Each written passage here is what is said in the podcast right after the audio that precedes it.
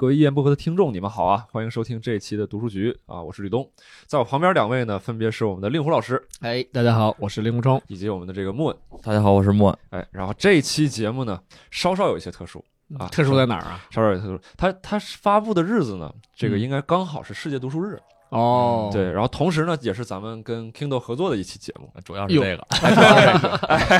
哎，是这样的，嗯为什么跟他们合作呢？就是这个，一方面确实是喜欢他们产品啊，这个嗯压泡面是 吧？压泡面神器，这老生常谈。哦，你哎从这个角度喜欢 的，老生常谈，老生常谈。嗯然后这另一方另一方面是，他们最近其实发起了一个新的活动，我觉得其实还挺有意思的。嗯他们这个叫“阅读新势力”哦啊，就探讨什么呢？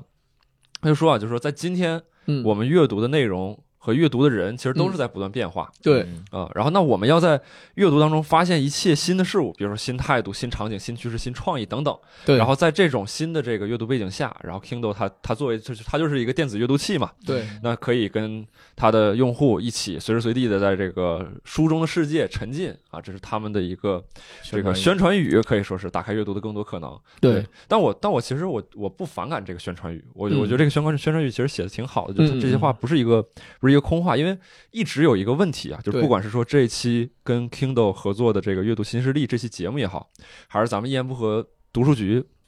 一直有一个问题，咱们其实应该讨论，但是没有讨论，嗯，啊啥问题？就是关于阅读态度这件事儿，嗯，就其实咱们一直没有聊过，光聊书了，直接就聊书了，但是对阅读态度这个事儿没有去聊。对对对，然后我想问问二位，就是你们你们觉得你们的这个阅读态度是什么，或者说你们如何理解阅读，对阅读的定义是什么？嗯嗯啊令狐老师先说。嗯， 行行，我先抛砖引玉吧，别人令狐老师收尾吧，他说完之后咱俩没法说。不会吧？啊我读书晚， 我读书晚，我真我真是我读书，少，哎，我读书晚，但 我读的多。我我我又早 又多，没有没有没有，我是我是读书晚，但是这个读书就读得深比较是，嗯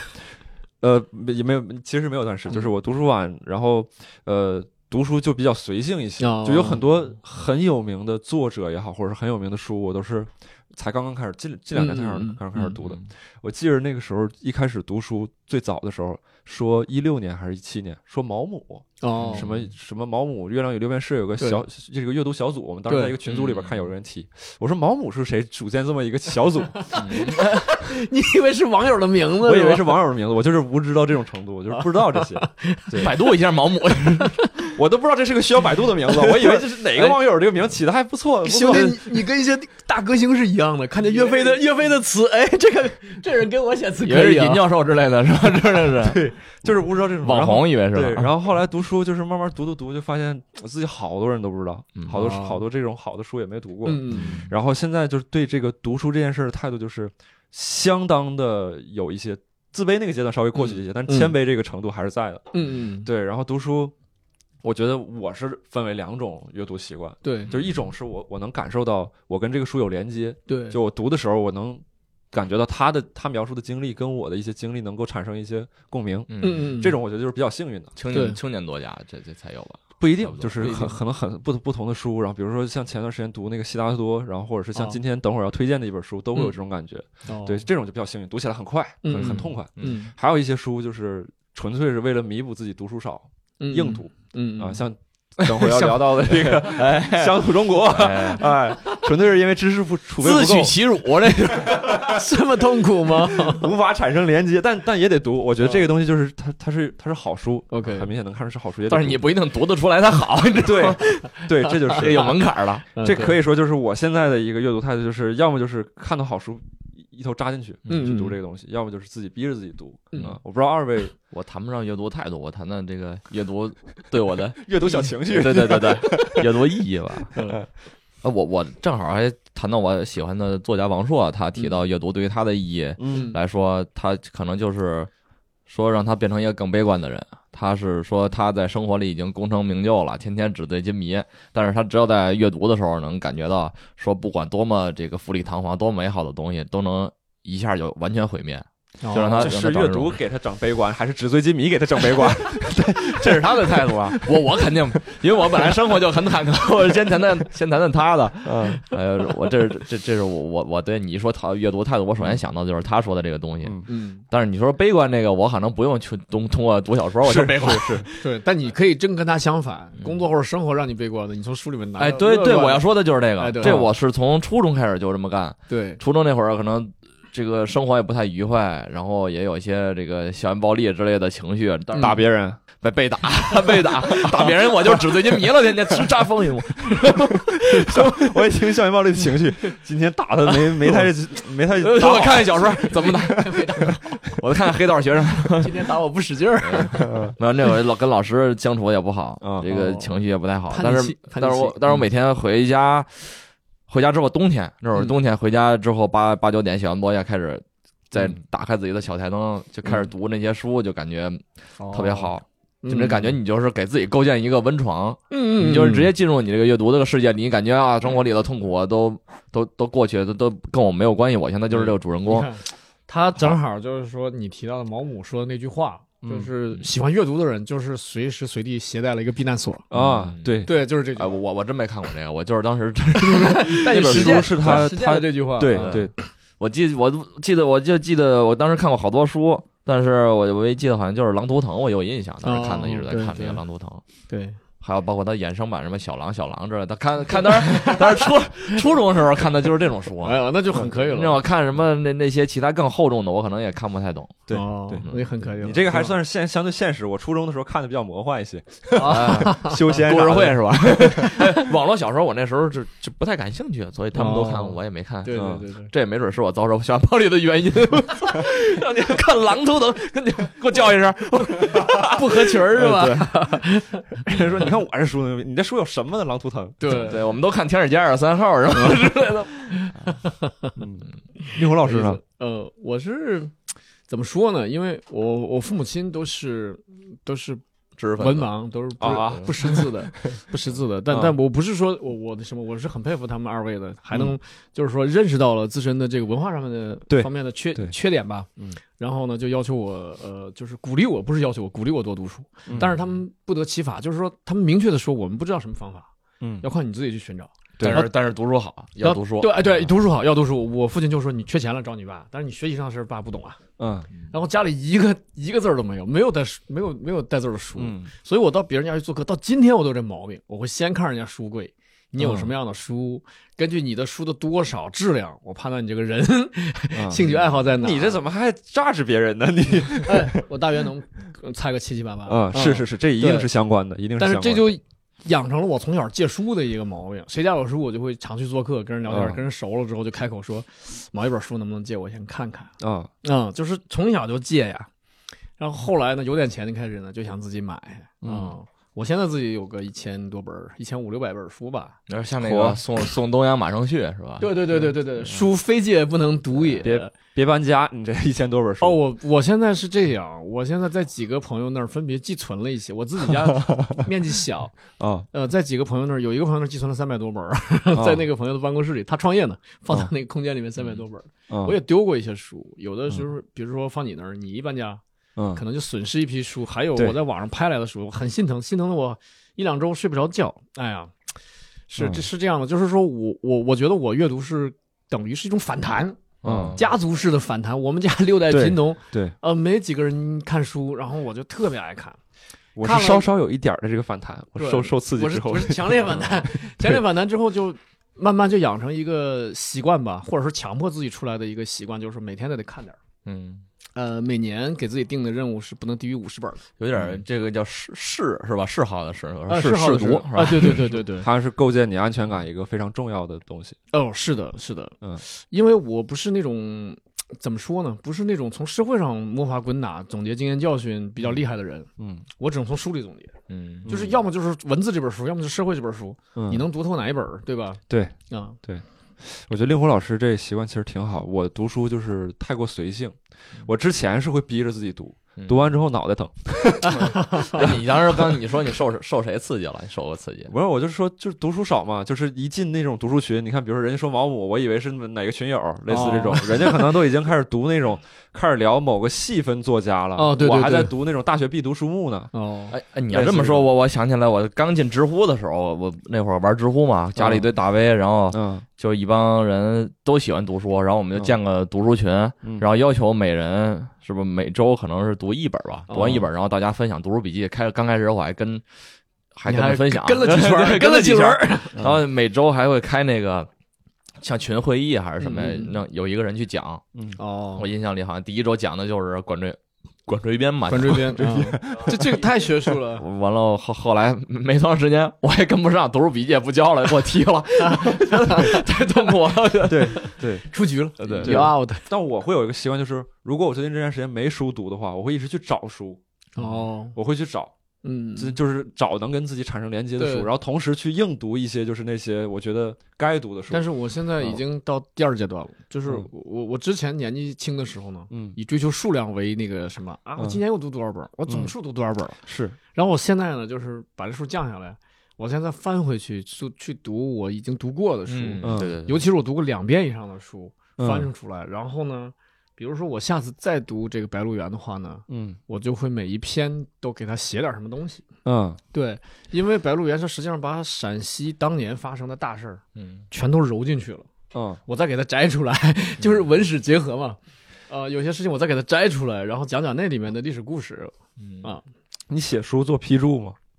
我不，我用铅笔，我看书用铅笔，我不在书上做永久性的标记，我怕我标错了，我心疼书，啊哦所以我看书必须有铅笔和橡皮嗯在我手边啊，我我有时候会用铅笔写，对，我是会在书上写，就是用用油性笔就可能就写了。嗯对就有时候可能读到什么，然后我有什么想法，脑子里有什么想法，我你就在记书着，上写，我在书哎，上写。我我也不在书上写，我不在书上我写都是做那个读书笔记，就是对那我单我在单独纸拿个上写本儿，啊对我当时拿个本儿，就是写到什么，然后写啊哪块儿想到什么。我有哪块那儿写个，我有那，我每年买一个日课的一套本子，啊，我已经写啊了，我已日经课写那个本子，我已经写了知道八年了，九年了，嗯，嗯，反正我我我这种习惯就导致我书没法借，嗯就借完之后我心里边就跟日记借出去了似的，就是你在读哦的时候你会有很多想法这种东西，对，书但没你法也没借。法借别人的书，因为你会写上字，你还回的时候对，已经写上字借的借别人的书就难受，你对看的时候你记记，因为我比如说我单独这找是个本儿习惯记阅读然习惯后对单独找个笔本儿记，那个本儿可能就丢了找不着了，跟书就嗯合不上了。回头我再看的时候，我看不着我当时看的时候是有什么心境或者什么，嗯，嗯对对挺有意思。每个人都有每个人自己的这个这个阅读习惯。对对，然后呢，反正我我我就感谢两位分享，反正我确实也也感谢这个 Kindle 给我们提出这么一个好问题吧。对就对是对对没有这个问题，主要感谢我们 Kindle 啊是吧？哎，主要 感谢 Kindle，对主要感谢 Kindle 电子阅读器。我我我我还想补一句啊， 嗯哎嗯就是因为我们过去过去人读书是因为嗯，可能读书是他获取知识的唯一途径，对然后今天获取知识的途径太多太多了，对嗯对对，对，所以大家在今天还坚持读书呢，我觉得不应该把重心呢放在知识的拓展上，因为嗯知识你随时可以拓展。对，对我觉得应该放在思维的完善，就是嗯每一本书到底怎么样冲击了你的大脑。哎嗯对对对您对，说这个，我对这个我作者到底是怎么样，就是拿拿水 洗了你这个头， 洗了你的对脑，重塑这呃个脑思维电波了 嗯哎，我对我您说到这儿，我还我读书因为又慢又少，但是我就是只挑我特别感兴趣的。我比如嗯读到哪一块儿了，然后涉及到哪一块儿的知识，我想去补充。啊去查呃，去对，那会儿儿像跟吕东突然怎么聊起冬泳来，我就啊特别对这题材就感兴趣，这类的我就感兴趣，我就嗯去哦读嗯读这几本儿。像那个读看双雪涛分享的，比如对读到他他里边的讲的一些东西，包括嗯原来我看呃一些我喜欢国际政治嘛，嗯因为好多读到一些政治的时候，说我就去什么看古拉格群岛。嗯啊，那嗯。那个我就会回去补充古拉格群岛是没错，什么没样的错，没错，这就是对知识谱系嘛，就是嗯你对顺藤摸瓜，一点点的发展。对呃因为我们也见过，就是我我我以前做编辑的时候，出版社的一个编辑，嗯就因为一个作者给了他一本敦煌的书呃稿子稿子， 嗯他在编辑这本稿子，他老想，哎，这里面有没有什么错误啊？然后他就大量的看那个敦煌书，他现在变成敦煌学的一个研究专家了。嗯，啊，这就有这这有点像什厉害么吧叫什么 久病成医那种感觉哎是吧？就这意思，就是他就为了对校对好这本书，他就大量的翻阅材料有。心人呃有就是心人有有心心人人，这所是以真正感兴趣嘛？对，我觉得挺好的，就是书其实是了解世界的一个线索，嗯，就是它里边的内容是养分之一，但是它能没错提供的一些就是线索也是非常重要的。确对实就是也有一些我我自我也有一些经历是从从一本书延伸到几本书，对结果反倒是衍生出来那个书，可能对我来说是收获最更大的。更更重要，对，对对对对但但是你是真的想读书，还是说读完书好多人把这个挂在嘴边拿出来炫耀？我觉得一聊就能聊出来。哎，没错，对吧没错，没对错。哎，那这么说就是嗯，那就再把这个问题再延伸一下。其实嗯读读书的态度里边，我觉得包含一个问题，就是读书的目的。对嗯就是目啊的，你你们的读书的目的是什么？就是像我，我纯粹就是说，呃，它是我认知世界的这种方式。我对说的装一点儿啊，嗯，对，就是这个现代社会，其实你接触信息的渠道很多。对我们前段时间讨论说，互联网带给人们什么，就是它带给方便快捷的同时，它会导致另外一个问题，就是这个连接变得浅了，对没有以前随那么便对，了变得平庸，对，对，没有以前说相对来讲来讲写信呢多深的一种交流方式。对，那在这样的一个环境下，其实有很多时候你的这种问题，在互联网世界是得不到答案的没错啊、没然后错反倒是在书里边才能找到那种连接和共鸣。然后我我之前之几乎是最有动力读书的一个时间，是因为我的问题跟任何人无法交流。嗯，嗯呃，，这个这个分为两个方面，就是一个是我，比如说我跟我父母交流，他们可能不理解，或者嗯出于这种、嗯像我们等会儿可能聊到乡土社区、乡土中国当中一些一些这个咱们中国社会属性的一些问题对，他不会跟你产生这种交流。对，还有另外一个问题呢，我自己的表述能力也有嗯，嗯也有，很大的差距，我的问题我说不出来嗯，啊，明白所以说别人更没法给你解决。但是书跟你产生连接的时候，不你需要就去自我提。消化了，对我其实读书真的就是非常有动力，在读书的时候更多是一种自我拯救。对，对，这是可能我最深的读书的一个动力。但至于像浅一些，可能长知识啊这些东西，可能可能就相对日常一些。嗯，嗯对，嗯我不知道二位你们读书的这个目的和动力是什么样子的这种。我我早期的目的就是呃丰富知识嘛，嗯比如说我举个小例子啊，嗯有一次我看一本书说。啊、杨振宁小的时候呢，他父亲是是那个杨武之嘛，是数学教授。嗯他父亲就在清华请了一个人教他《孟子》，嗯说你你要是不理解的话，你就背背完了之后，我再一点点给你讲。你逐渐长大了，我一点点给你讲。嗯，所以，所以杨振宁老先生就说，他一生最重要的教育就是有人给他讲孟子。他我就想，这人是谁啊？嗯好几年以后，在另外一本书里读到了，说我师兄丁世良，他教过我杨振宁《孟子》。我一看，我、啊天哪！我说当年那本书里没提名字，这本书里提到了，就是就是这样的，我会，我我就会特别的高兴，特你别感觉像欣拼喜，拼拼图啊一拼样。拼图一样，拼拼图一样，特别特别欣喜。然后呢，这这是第一层境界，就是知识的追求；第嗯二层境界呢，就是思维的完善嘛。就我刚才也提过，嗯比如说，呃，一个象棋的棋谱，围棋的棋谱，一个古谱，非常精妙，两个高手对决，嗯，然后那个战况非常激烈，但是你一看一头雾水。对，但可是你下了几年棋之后，你发现，哇塞，每一步都很厉害，嗯就是这个意思，就是这个意思，就是是你能不能读懂人家的精妙之处。这这也像刚才李猛说的，就是你能从书里边读出多少，其实取决的是你。取对决对于对对，所以他很舒服他是他那个标尺。呃嗯你比如说《论语》，你一读不好不好看，那可能是因为你年轻。他过两年，哎，有点意思呀，这么深刻，嗯他肯定是这样的一个过程嗯啊、所以这个书，我的买书的一个小的原则就是，我只看一遍的书，我坚决不买，不是因为我没钱，而是因为它没没有读的对我必没有要意嗯义。明白嗯嗯我要买两遍以上的书，我要看两遍以上的书，我才会交钱啊。这个不是书本身它的价格高低，是是是因为它几十啊，还是因为它十几？不是这样的。，对对对对，嗯，对得起自己的时间跟精 力。哎，对对对嗯对对，所以我要买那种我能看两遍以上的，而且我嗯看第二遍的时候呢，我刚刚说用铅笔看嘛，嗯我会重点看我画过的地方。嗯如果这个画过的地方，我上次是这样理解的，这次我理解的更深一层了，我又嗯有一新的一层高兴了。有一个成语叫“拂衣大白”，就是 说，当辅一大啊对，一边看书一边倒一杯白酒。哎呀，这个点，上次怎么没想到，这次想到了，干杯！白酒还是啤酒？这个这个感觉我也有，这有种吧嗯很幸运的有吧这种感觉。对，对，嗯莫呢？我是我是就感兴趣，可能我看大家可能呃在对一个事件完全没有，就是说历史事件吧，政治历史事件提到就是碎片化、片面化的东西，我会去主动想了解，哎，它是。怎么发生的嗯？它的背景为什么会这样？没错比如说当时是错误还是正确？当时人怎么想的？包包 括发生了之后，这些人的生活是怎么样？这就涉及到有好多书去去要去读。哎对对对我对对这特别感兴趣，就对可能啊，你对历史感兴趣？对对近近代史嘛，一些嗯一些历政治事件啊、历史事件啊，我就会因为大人们老也说，其实对我这个年代可能比较久远，我不知道对为什么发生了，到底是什么，包括好多嗯嗯嗯这个历史书上也没有讲，啊但是我就会会去找好多历史背景去关联，这就什么五六十年代，包括八九十年代都有，嗯嗯我就会去去想这些呃因为看过好多人写的什么有回忆录之类啊的，嗯嗯包括还有去做的纪录片啊，嗯纪录片里边提到好多本书，像你可以去那时候的好多事件，嗯对这个东西千丝万缕的联系吧，到现在你对好多对对背景啊，是依依依照那个时候的事，你像比如说《阳光灿烂的日子》，我最喜欢看的那个什么与青春有关的日子，这些都是当时的那个背景下，什么上山下乡这种背景下，这是对回避不了的，是吧？我会我会去了解这个时代，哎，呃，是有的人说这个是是挺好美好的，当时北京空无一人啊，有的人说就就是呃各种历史事件嘛，把导致嗯家庭有变故，对哎这个嗯对于每个人都不一样，每个人都有许多故事，对，我就对会去想了解当时到底是一种什么样的时代背景，嗯，嗯然后才才发生这种这种这种事件，嗯，包括到后来是吧，再往后到现代化一点，嗯到底是什么政治事件，没错到底是什么政治风波嗯影响了啊？没我错就会会去想了解这些东西，但是只只有读书，好多书上才有这些东西。哎，对对对对，也对合适嗯特别好，特别好，就时代与个人的关系。挺好，挺嗯好，挺好，这真挺好。对嗯嗯关于这个问题，你们还有什么想聊 的吗？我差不多了，差不多，差不多。对，多其实刚嗯才聊的时候，我会有一种感觉，就是我们三个人在回答这个问题的时候，都会觉得能读书是一件挺幸运的事儿，对对对对，嗯是一件他嗯挺幸运的事儿。然后，那基本上以上是这个关于，就是我们也不是说阅读态度吧，就是过聊聊阅读这件事儿。他啊，对对对，聊我聊阅读这件我事们眼中的阅读对对我们眼中的阅读。然后，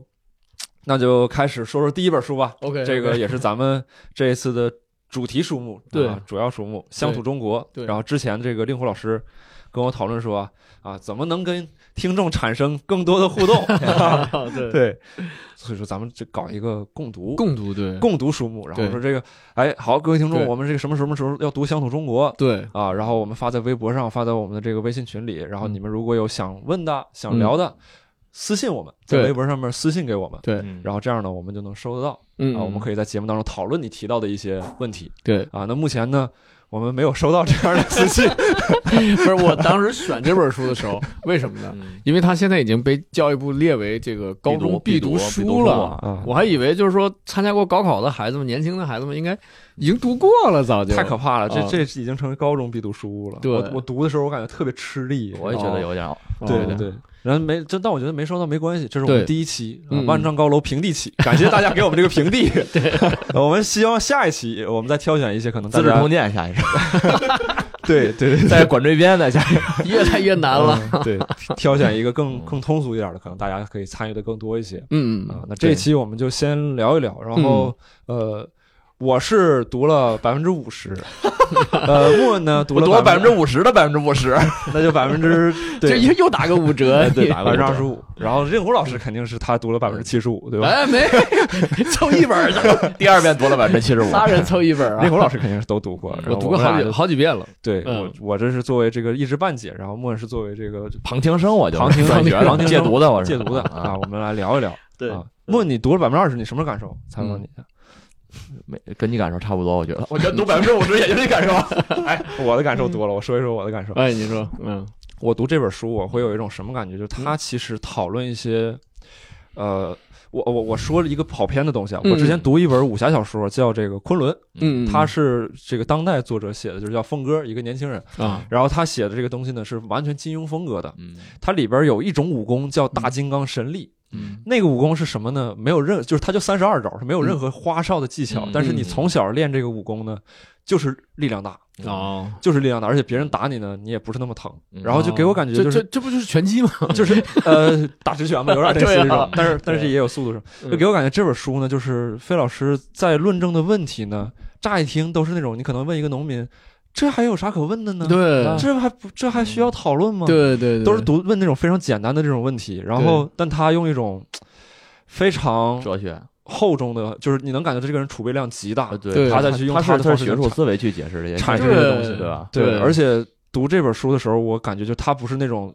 这个所谓的那种文人书生，对一说什么事儿啊，这个事儿是这样这样，懂了吧？对很简单，哎是不感是觉有一点理理科一直在论证一些东西，是吧？他是我感觉他是实干家，对就是他是从我怎么能解决这个问题，再跟你们论述这个问题。嗯这个问题是怎么造成的？比如说他中间是就聊这个文字下乡嘛，嗯嗯他就说嗯为什么嗯农村人就这不认个字，哎，不认不字也认行。字啊，对大家的说法是说农村人土，农村人傻，对但我不这样认为。对他从农村人的生活环境、农对嗯村人的人际关系，对他对这个文字的需要程度来是对否，哎，对对对其实然还后是就是平等条件嘛，他说的啊就是，是对吧？对，然后他中中间说到说说，那我孩子还不会插秧呢，嗯那为什么他没有人啄蚂蚱瞧不起我的啊？啄蚂蚱，对，看过了哈，我看过了，哎，看过了看过了，对，那么就看到春游那块儿了，是吧？ 对，那农村孩子没有瞧不起我孩子，对那那咱人家不需要文字，人家不识字，很正常啊。 对，他是不需要，他不是，他说不是说他学不会，而是他不需要。对，吧我就觉得就是这种思路呃读起来就会让人感觉就非常的信服，而且就感觉他这样的人能真正的嗯解决这些问题。而且站位站位比较高，感觉对是吧对对，对对对对对，不这个那种就是非常出轻自佻的他的这个深切的爱国情怀，嗯因为他当年在伦敦那么好的大学，那么好的导师的门下。拿了博士学位，嗯，他到欧美的任何一所大学找一个说我在这儿当个教副教授什么的，嗯非常之容易。嗯嗯但是那时候中国战火纷飞，他在那边挣着美元、欧元，嗯 在那边过好日子，他放弃了，他不不没有选那个生活，他想着说，我一个学这个学科的人，能为这个国家做什么呢？就是把这些个社会研究的好一点，研究透一点，然后才好建设这个嗯重建这个国家。日本人早晚会被我们打走的，打跑了之后我们啊再重建，所以他是带着深切的爱国情怀留学归来的而。且他讨论那些问题其实都是非常核心的问题。对啊对他他讨论他没讨论农村人怎么去这个这个优生优育，他他直接讨论就是说关于文字这个问题文字怎么去传播对啊，文字为什么不能传播？要传播的话怎么能传播？类对似这种，对他他这个学科就是我们原来看宣传拿出来都是那种理科型的科学家怎么帮助做武器来建国，对但是人文社科类的这种科学的学家其实也是很重要的。没错一没方错面，而且还有个更了不起的一点嗯。就是这个人类学这个学科呢，嗯是白人创造的时候呢，是跟着他们侵略，嗯，把这些人类学家派出去，嗯去研究那些风土没有风土文人字、情那些没有是吧文字啊哦的那些岛民啊，那些蛮族啊，研究他们的，嗯就是我们怎么统治他们，他们连自己文字都没有，得学会他的东西。所以人类学最早是白人，就是这些以文明自居的高高在上的人嗯来研究一些在下的一些蛮族的，我我说实话，我嗯们人类学这个词儿我都是近两年 才才知知道，道啊。他现在具体到底是就是现在在研究什么，然后他怎么应用在对什么地方，我都我们真不懂。但是费先生在伦敦读博的时候，他就说嗯我就研究我家乡，我们嗯苏州的一个村子，啊，他这个到底算社会学还是算人类学？人文社科是 吧？都归其归归到这个其类，实哎其实归到这两类都可以，人院就是人院对是吧对对它偏社会学，但是归到人类学也可以。嗯他的导师是人类学的马林诺夫斯基嘛，嗯人人类学的顶级专家。你别说的那么亲切，就是你得给听众解释一下马林诺夫。我俩就是我们就听着司机，就是司机，我俩如果点头了，我跟你说就是虚伪， 真不知道这人是谁不知道，他是嗯英国籍，但是应该是俄俄裔，啊所以他的姓是马林诺夫斯基嗯啊，这是他的 这是他的姓啊嗯。啊然后他他是什么就是学类型学者或者取得过什么成就？就是人类学的顶尖的，当时顶尖的教授。哦，对，所以他就给呃费孝啊通，他是英国那个方面，他有英国方面优势，什么那会儿殖民地是吧？就是英国在往外派这个什殖么麦民克马洪线这些，你在这你又说什么玩意什么的，儿？什么麦克马洪线？就他那离个开，侵略侵略 的，就把他离开印度的时候，把他们分成 那是地理，啊你说的是地理，哦嗯但是他们是他跟阿尔弗雷德螺旋还不太一样，我靠，你知道吧？ 疯狂的展示自己这个非常浅薄的学识，我刚才知那道是所有词儿都别别搜阿尔弗雷德螺旋啊，这是我刚硬编出来的，瞎编的。不存在这个是螺我旋。他妈比你还稍微有学问一 点儿。 然后我刘老师接着说，那啊对然，后该骂咱们俩了都。没有没有没有嗯没有，就是这个马林诺夫斯基看见这个费先生的博士论文的稿子的时候，他非常惊讶，嗯嗯因为费先生说了，我就研究我们民族，嗯就是就是我们村儿我们家乡的一个村子，我把它研究了，嗯嗯然后我把材料全带到伦敦来了，我在这儿写博士论文，嗯就是他那本博士论文就名字叫《江村经济》，嗯其实其实那个名那个村的名字叫开贤公村，现在还有，现在还哦有费孝通先生的纪念馆，嗯他为了方便就江村，就因为这在河边那个小村子叫江村嗯，啊，然后马林诺夫斯基一下就发现也是个传播大师，这对，马林诺夫斯基一下就惊讶了，说：“哦，嗯说原来咱们这个学科可以研究这些已经有文字的、已经有文明的民族国家，它怎么运转？以嗯前没想到，以前老研究什么那个、那个、那个什么那个，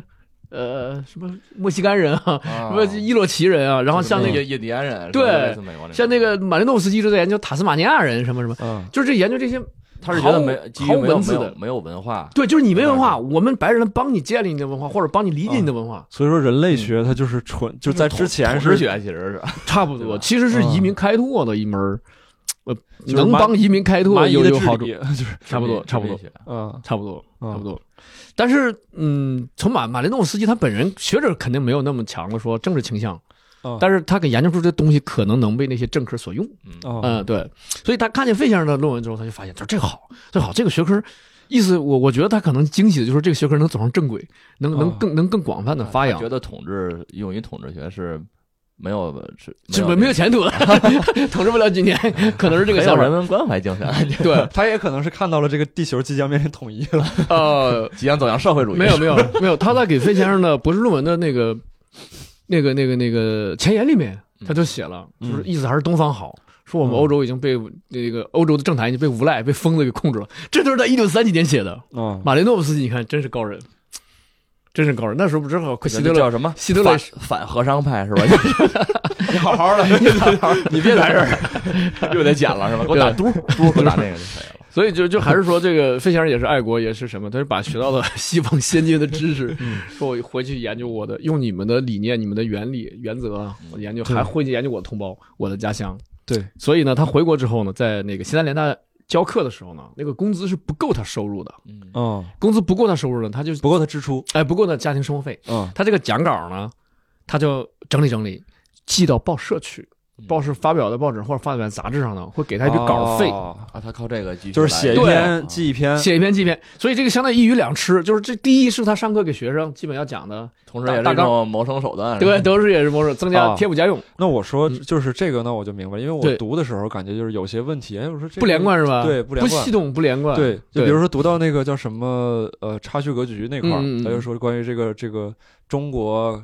这边是以个人为出发，对像一个石子投到湖里边儿，然后更多对是以个人为中心。然后他说西方呢是一捆柴火，你然说后的这还是前二十页 的，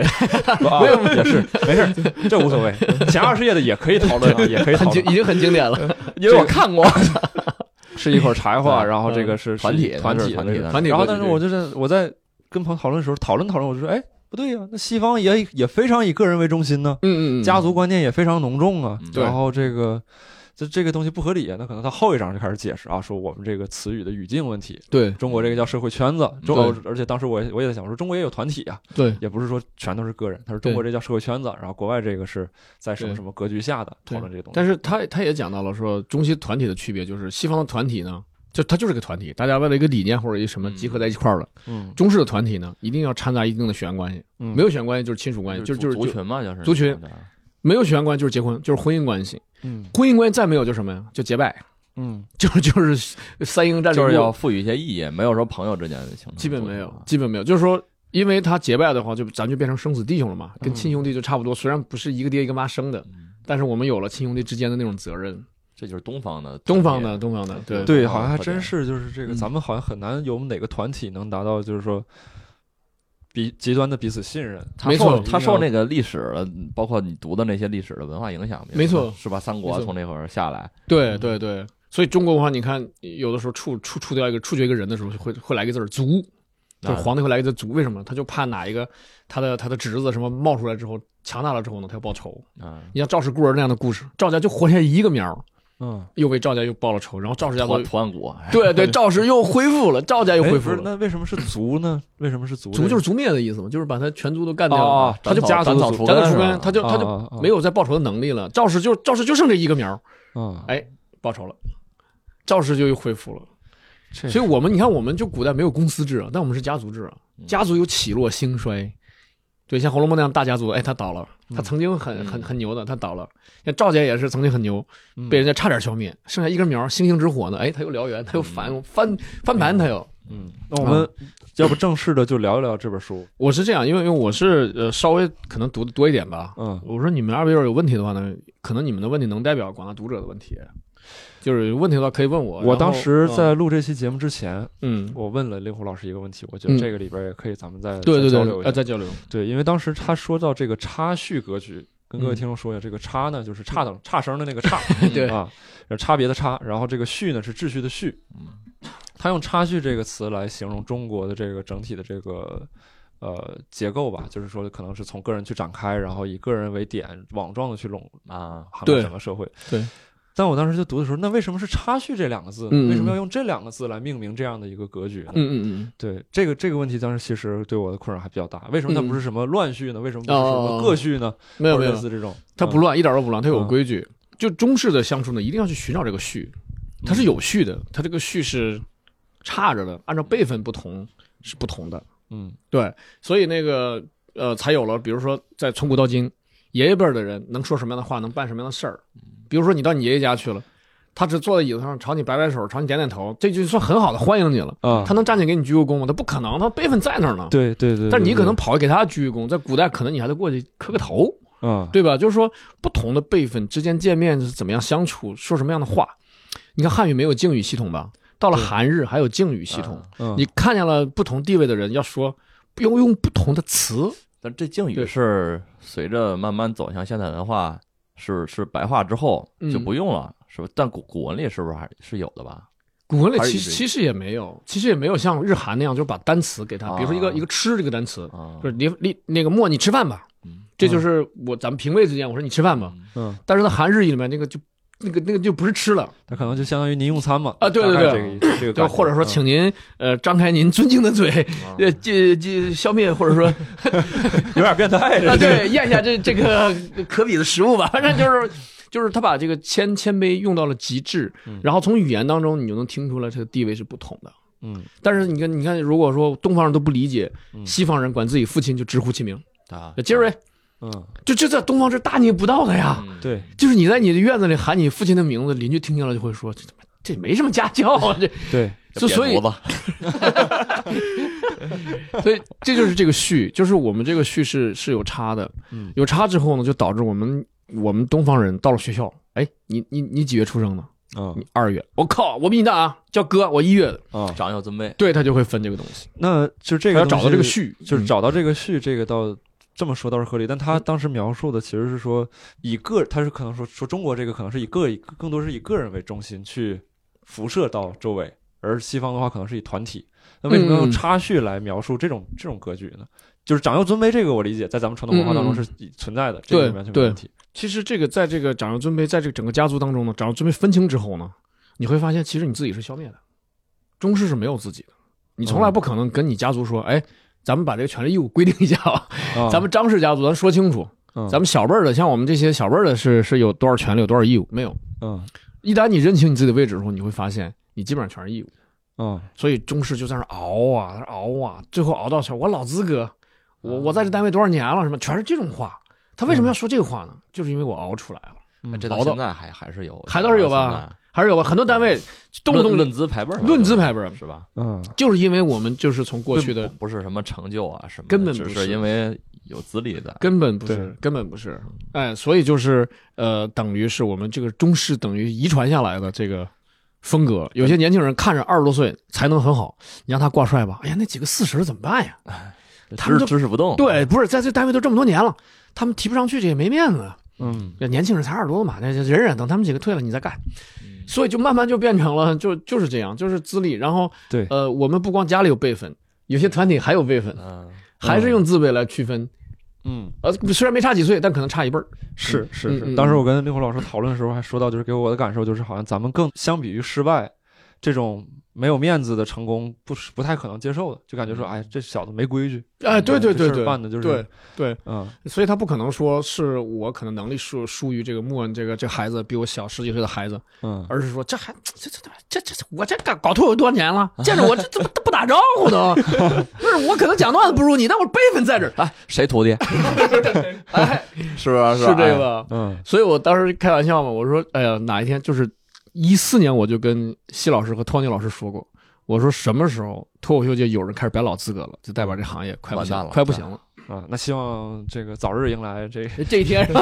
我意思是这样的话，至少我们之前是曾经繁荣昌盛过，吧？对吧？现在离那一天可能还很远很远。对对对，嗯因对因为我们脱口秀这行，我喜欢它，就因为它没有参与论资排辈儿，嗯，它没有参与这个，老是被这个嗯，新人直接给摧毁了， 这就是老 人，你没炸的渣都不剩。这也蹦蹦跶不了几天。这个是什么？这个对演员残酷。你比如说，我干七八年了，有一个新人咣叽给我砍掉了，但是呢，对观众好，对观众就会觉得哇，一场比一场炸，对一个比一个强啊， 嗯对，那你说到这儿，其实有个我有个问题啊，就是嗯听起来这种论资排辈儿好像是带来很多负面的东西，嗯嗯就包括就是很多咱们都能想到生活当中很多事件，有很多运动，就是嗯我说那个运动就是体育运动啊，嗯体育运动因为不是按照实力去选取球员啊，或者怎么样，就导致这个嗯，闹出最后风的波啊，对老老师结果不是特别好啊嗯等等。对那你说这件事儿就是论裁判这个事儿，它没有好处吗？有好处啊，有有没有什么？它有它的好处，好处就是好处就是稳定啊。你比如说，你跟着那个，假设你在一个团体里干了十几年，嗯，你知道下一个副总肯定就是你啊，就没有人资历比你老，这你就是知道。规则，对，嗯但这时候新新引进来一个一个一个一个小伙子，嗯，眼瞅着就比你强。然后，如果说要是按能力来的话，那你这个副总还是没戏啊。那这种嗯所谓的稳定，好像也是建立在这种发展缓慢的这种前提下，因为如果我们沿用了这 套方式方法，那可能势必就会导致一些迂腐的情况去出现。那所当以然嗯这就不是不是在新型行业里边，我觉得是没就错而且研究这个，我觉得发现这个乡土中国里边，嗯，就就是比如说它里边研究的东东西，不只是什么农村和城市之间，嗯它是放放大到这个整个人类上的这这种规律上。我觉得，我觉得嗯嗯，它对所以它才是人文社科学嘛。对，而且不管你这个地方是不是一线城市。有多先进？你对可能在北京最先进的区，它也有老牌产业，没但是在错老牌产业里边，它就有这种呃，他研有这究出来种的有这种思想，有这种作风，有对这种规矩对，所以就是我们还得学，还得学，就是没有了这个格局，传统的乡土的格局，嗯，那个议事规则也消失了之后的新议事规则，我们还得慢慢学，慢慢练。就是身体身体已经进城了，思想进城还得还等一会儿，还得这本书，那令狐老师还有什么其他的？你觉得是特别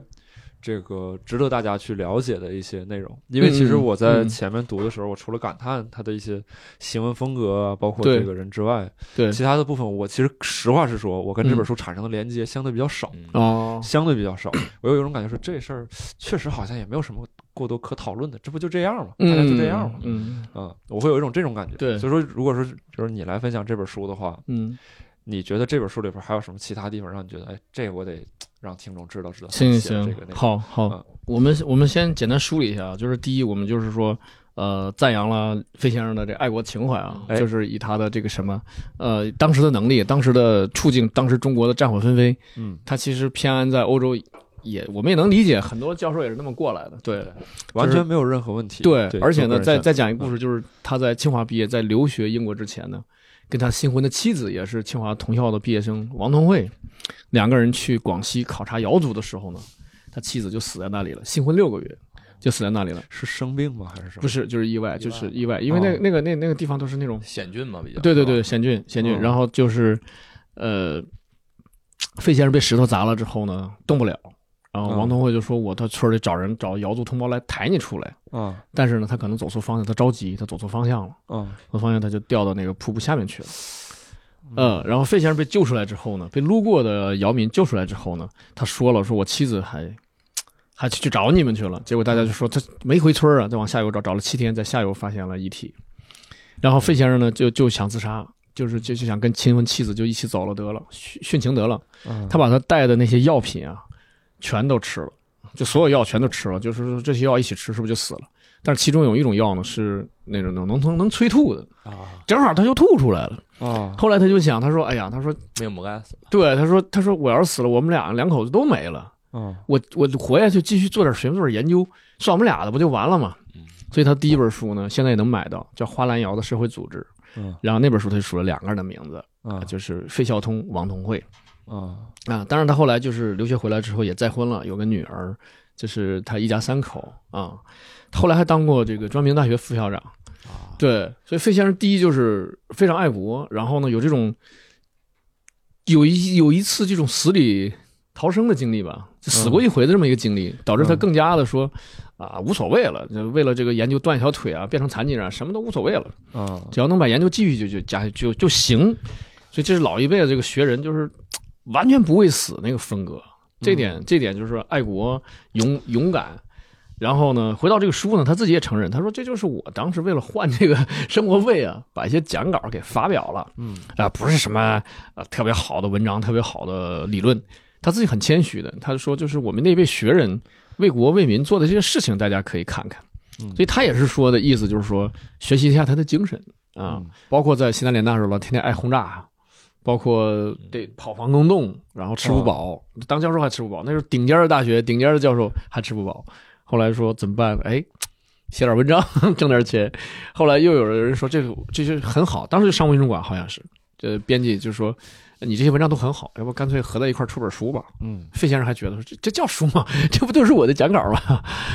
所以这这就是这样来的这本书，所就以是他这个嗯书不是在下乡的时候写出来的，不是，他当时已经是纯粹的研究学者了，就大学教授了。但是呢，他是多年前，就是他在不做博士论文的时候，他是真的在村子里住了好长时间。嗯然后他为什么在这个村子里跟乡村民交心呢？因为他也是苏州人，嗯说话能听懂，再加上他姐姐是这个蚕丝方面的专家，嗯他姐姐在这个村子里面指导大家养蚕、做丝绸。所以他姐姐一介绍给村民说：“这是我弟弟，我弟弟在大学研究这个村村里的经济哎了。那个时候就开始扶贫了。 还真是啊，他姐姐就在那儿呃指导大家这个养蚕丝绸的事儿啊，所以他就说，呃，他姐姐一介绍村民就觉得，哦，那你弟弟来采访，那我有什么我说什么，家里一年挣多少钱，花多少钱什么的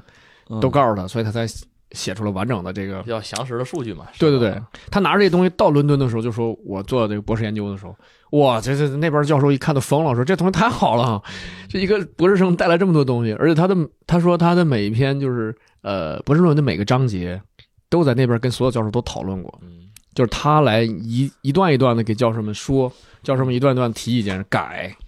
啊，他说每一章都都那么严格的过过，所以最后才成书。哎嗯，它里边我看有一个提到一点，说嗯是呃乡乡村人可能就卓玛那更好，然后嗯那些教授，嗯那些教授的孩子跟他们一块儿读书，对然后说识字儿比他们厉害。嗯对，但那个时候的历史时期是不是六几年的那个事儿？不是六几年，不是六几年，那就应该就是不是四几年，就是四几就年就是四几在年那会儿是教授为什么会去乡村呢？那西南联大不就是在那个已经在啊昆明啊他郊区说的是西南了吗？联大的那个对环，境西呃，昆明郊区了嘛？嗯，嗯，而且他回国还很艰难，那好像回不来，好像从越南从哪儿转转回来的，哦就是根本就是没法回来，就是嗯当时日本已经把我们打的已经很惨了嗯啊、所以他就是等于是嗯，因为他学这学科，莫文一刚才一直说，他学这学科，你说能跟鬼子拼命拼刺刀吗？嗯就他他根本不够半个鬼子拼的呢。对对，其实他回来，他这样的人才，这么好的一个头颅，应该 应该放到一个安全的环境在那儿研究，但是没有，他还是依然依然回来了。嗯，嗯，那这本书里边除了插叙格局应该是最有名的一篇，对对呃除了对这一篇之外，还有哪一篇你觉得是比较他还有一篇文章呢，就是专门讲为什么乡村这个没有官司，没有诉讼。啊？嗯，这个跟这个我们传统文化也有关系，就很大很大关系。因为传统文化刑民不分，你打民事官司到县衙里面呢，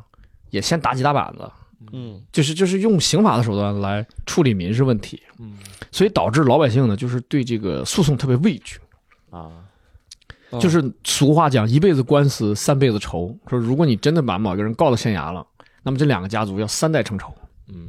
就是就不管是是是你你你告的对不对，反正两家就算结下仇了。嗯就肯定会有一方是在熟人社会里丢尽了脸面。啊，没错对，没错，没错，他就等于是说，能谈的事儿能够在咱们村子里解决，你不解决，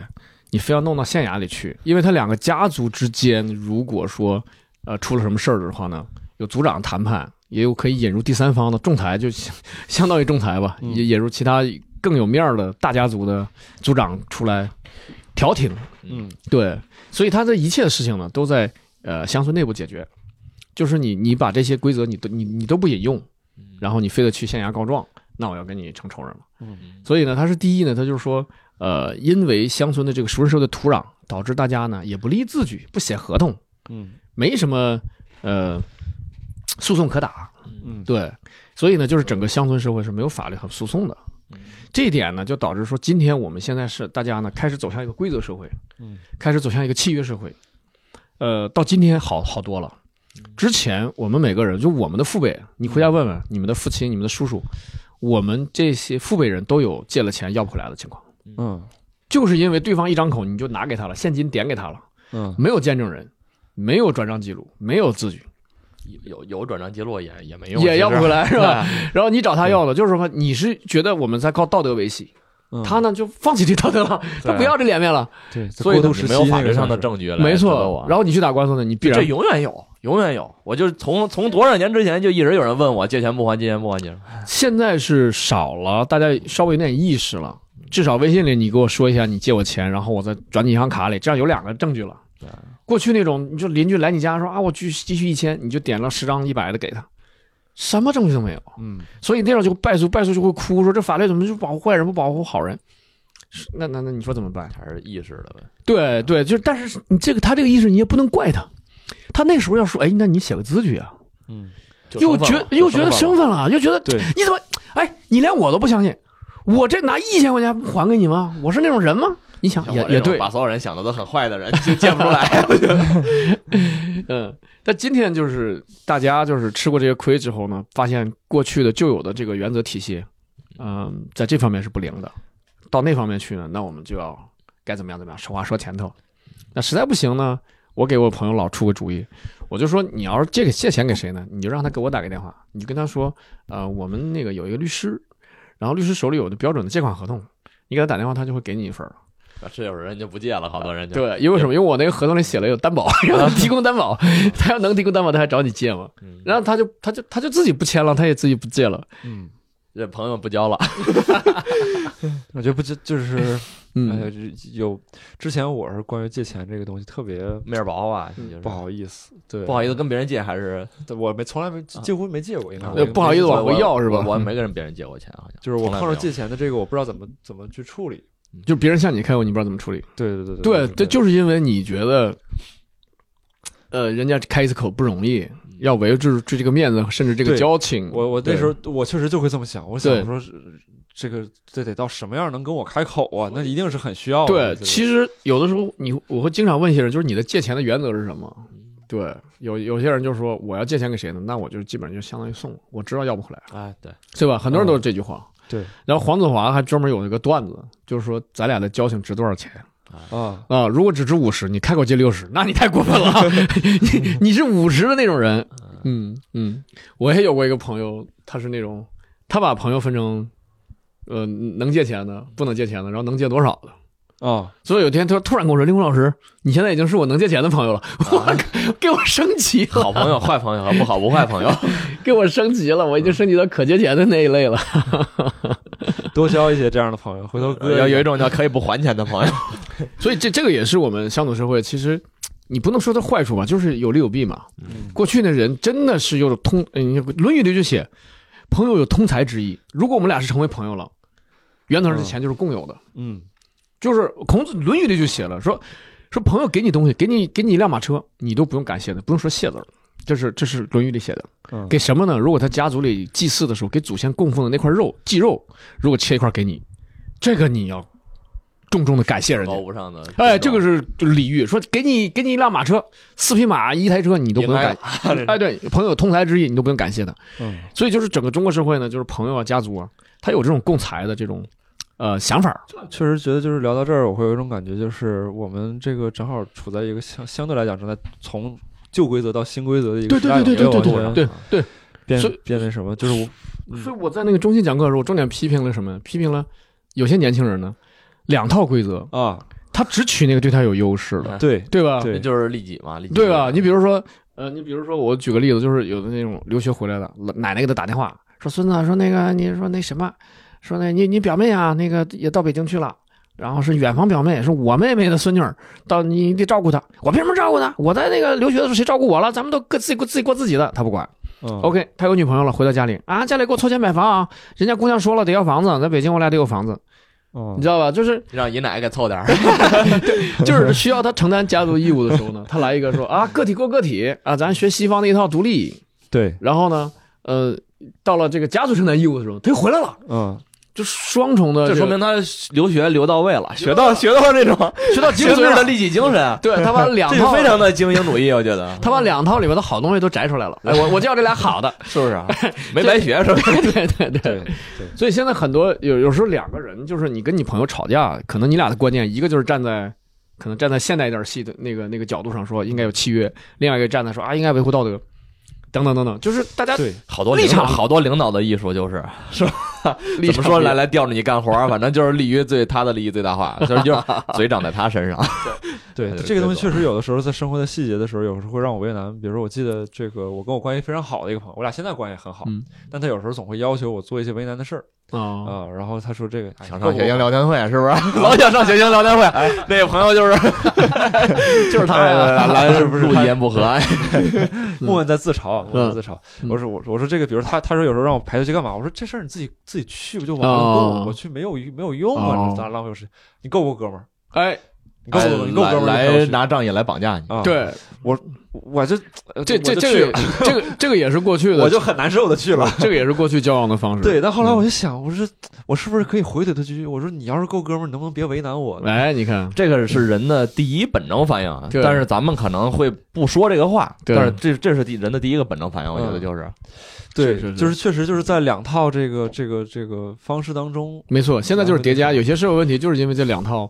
叠加产其实生骨的。子里是完全有这种这种乡土的这种观念、这种意识的。没错，现在你就是得没错，得得压下来哈，好多就是不好的，比如说是不好的，比如说对不好的这种他他不是说不好，就是说在过去那套体系当中呢，呃，他的这是个实用的，是吧对，对对，他我他我利弊都在那里面。嗯现在你只把那里面的利摘出来，嗯又把外来这套的利也摘出来嗯，然后你可不就你可不就无往而不胜了吗？你到哪儿都赢啊！ 我我现在有一种感觉是，就是要用过去那套体系要求自己，然后用这个现在这套体系可能去去要求要求别人，人就是金句，啊这这绝了，这句话就真的是是这样。对，嗯我在想，就是就是说，比如说前段时间我们录那个闲聊会有一期六层楼，对但是他跟他这个父母之间的关系怎么去处理呢？你不提我就不管，哦你有事儿呢你找我，嗯我但凡能帮你，我一定帮你。哦这个东西听起来可能很科学合理，很嗯现代，嗯嗯，但是呢，郝宇当时就说说这个是不是有点儿嗯没有温情了？他父母就就就父母咋他张父母嘴、就啊？是坚决不提，对，就父嗯母有时候你说是咋张嘴？说我要个吸尘器，对跟孩子说我要个吸尘器，就对张不开嘴。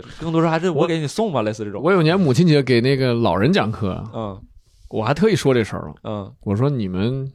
也奋斗一辈子了，嗯我说你们要偶尔给孩子提点要求。嗯那些老人都觉得啊，对我说你千万别啊，我什么都有，我我说是不是你忙你的，我说你千万别这样，嗯，那他真忙他的去了。对你就告诉他，你安排我去三亚待一周，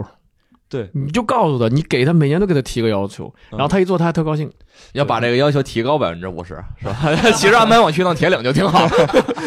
对，所以说我就对嗯我就说，就是用过去那套规则规则要求自己，就是也别那么的，就是一板一眼的去对待父母啊，对待自己的。你说太对了，，你说太对了。你比如说，就就再说回借钱的，你比如说朋友向你借钱，你可以说啊什么字据什么什么的，意思就是嗨，你你不给我，我就我就当送你了。对，但是如果你找别人借钱，你当然可以借，你上来就说我会给你利息，嗯我会给你写个那个借款合同，对而且这个借款合同可能可能还是律师看过的，对嗯没有问题，兄弟。就是就是，虽然你已经答应借我了，但是我还是要定心丸给你吃足。以这个叫什么君子的要求， 以小人的要求要求朋友，对，因为我觉得哎，就是这样，你看， 就就是这是现样这样才在能过得舒服一些。 因为现在我感觉就是缺少这种有效的制裁措施，所以说导致就是大家这个东西全民自觉。对但你看，比如说咱说一个远一点的，《三体》里边，嗯，文明发展到一定程度，你地球是要向外去做出安全声明的。对我是安全的，我不会怎么怎么样。对对对，我不，首先是有核武器，黑暗丛林法则。对，就是在那个小说里边，它是那个设定嘛，就是说嗯对你自己人类甚至要讨论说，咱们怎么能用这个什么方法把地球给封起来，嗯让它这个光速达到几十米每秒，这样的话外星人就不来灭我们了，嗯也不来讨论我们了。我觉得这种东西是有必要的，就是你怎么能让对方信任，然后你自己要主动去完成这件事情。嗯，对，这个这个其实有的时候也是，就是我衡量一个人，我现在在接触新的人的时候，我觉得他是。呃对假是客气还是真仗义，这个、这个嗯东西的一个方法，哦就他是否主动的交出我能要挟他的把柄。就像你说的，我给你多少利息，我把字据写好嗯啊、他主动说这话，我觉得这人应该啊是。啊啊那啊嗯如果他不说，他说：“哎，你借我多少钱？我肯定还你。啊哦，那我你能信不对过吗，不，这不就 网你上肯定信不过你这，好像这好像是有点信不 过呀，那这哎就网上那段子 吗？你不得主动点儿网吗？上那段子说说找你借钱，然后你说哎，你从那个花呗上借啊。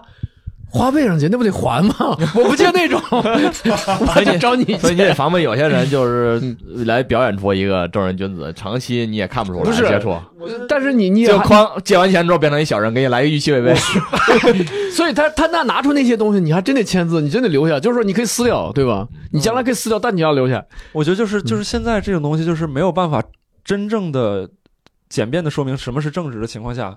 你证明正直的方式就是把这个把这个能制裁自己的东西交给对方。没错嗯，，对，这样的话，你正直不管不管正不正直，对方都都都没问题。你正直的话就正常还钱，人家那个价钱也用不上，嗯嗯嗯嗯，欠钱也用不上。如果对你不正直的话，那人家刚好就可以处理。对，对对对，好，那以上就是我们乡土中国的这个内容，书很薄很薄的一本小书，对然后嗯对但字数不多，嗯，对讨但读了论的真内费劲呐。哎对讨论的内容就是非常厚重了，然后对对而且对后劲儿也就是我呃我就提醒广大年轻人，就是说你看完这本书之后，有些时候就如果你太年轻的话，可能你爷爷奶奶那那一辈儿的一些嗯行事原则、一些做法儿，嗯，你可能就能理解不少。对哎他从对对那个时代过来，呃，对他说的话，他办事的原则，对，比对如说比如说他一定要维护大家族的整个的面子，嗯对吧？宁可宁宁可自己省吃俭用一点儿，在亲戚朋友的婚那个婚丧嫁娶啊，他会出很多钱。对对，这很多年轻人就不理解，说你过你的，我过我的， 我凭什么捐？就是像捐助一样，我凭什么给你那么多钱？其实这个是老人心中的家族的观念、救助义务等等什么东西等等更重要？啊，嗯对对，对所以能你对能今天在读这本书，你能更好的理解这个这个社会怎么运作，理有解理解你个小家怎么运转啊？这要结合理论与实际了。对对对对嗯尤其是像咱们之前聊到，就说这个其实咱们处在两个时代变化的这个交界处。哎，对，叠加对问所题以是说问这题在叠这本加。书，我觉得确实就是后劲儿确实很大。读完 之后，你会带着这种视角重新去理解身边的很多事情，你会想起这本书，哎对你感觉它是一个原理论，它能够指导很多东西。嗯对，包括我们以最开始就现在好了啊，最开始做脱口秀俱乐部的时候，嗯大家开会的时候吵成什么样，你们这些小兄弟都没参加过。嗯，我们在一个咖啡馆里面，几个人就是也舍不得点那么贵的东西，每人点一杯最便宜的饮料。但是说起话来，你吵我，我吵你，根本一而不决。开到十一点多，老板轰我们走，大家的议题是明天再来这儿开会， 嗯就不会开会，不会不会在俱乐部里相处，你知道吗？嗯，因为我们是在在家族里，在那个插叙格局里相处的，啊 一直是过去就是这个话语权的问题一直没有弄清嗯楚一直。没弄清，对对对所以慢慢来吧，现在已经好多了。对，也也就是以上这个乡土中国的这个内容，嗯乡土中国哎好内容。嗯然后第二本儿，要不我先简单呃说一你说说，嗯，对我是我说一个最近在读的一本书，然后哦最近没有读完，但为什么要推荐呢？是因为我跟我跟这本书，呃，有很多从我个人层面上来讲，我觉得它很好的一个地方，嗯嗯它是嗯纪德写的，叫《窄门》。窄门哦，窄门，呃，令狐老师肯定是这知道我的就肯定 没读我过。知道对，莫文肯定就是不知道。 对这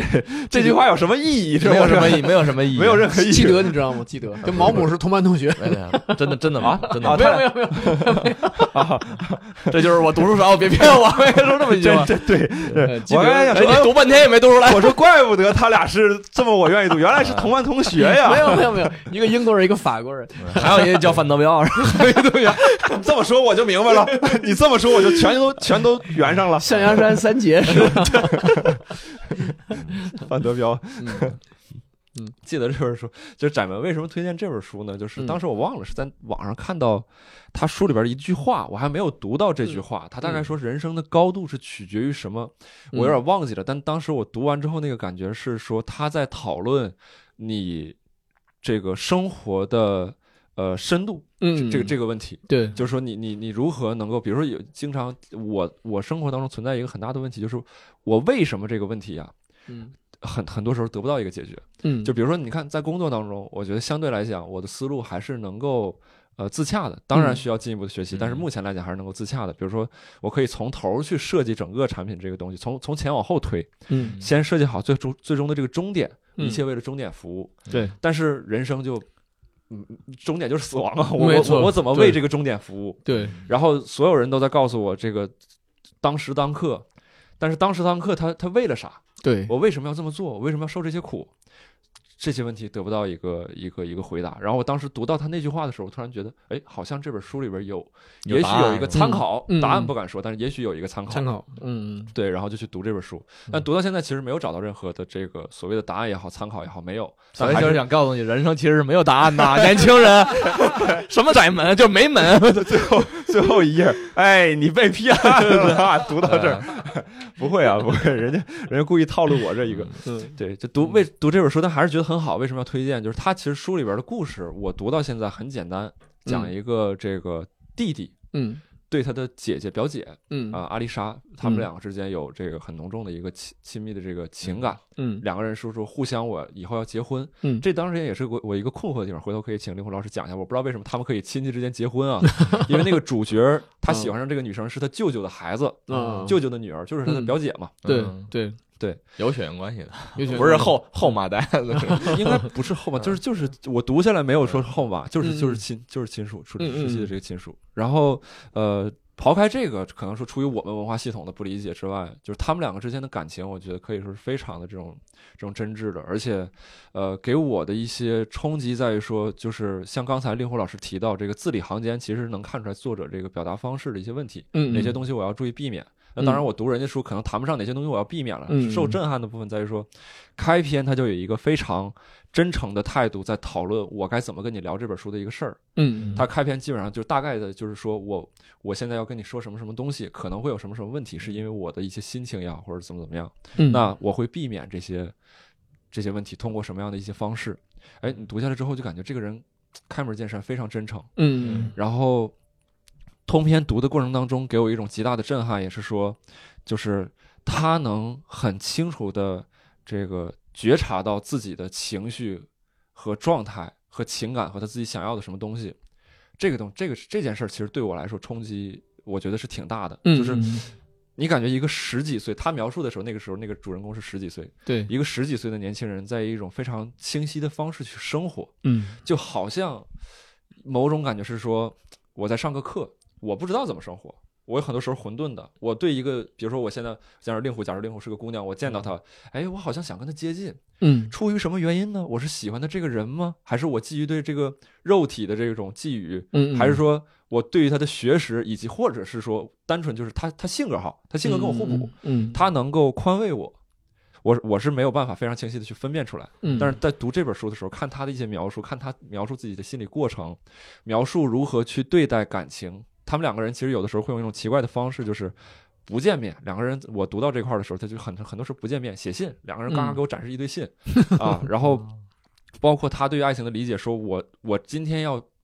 我不要去见他，为什么？因为我觉得我这样做才能配得上他。嗯就某种程度上去去通过一些我暂时没有能完全理解的一些行为和方式，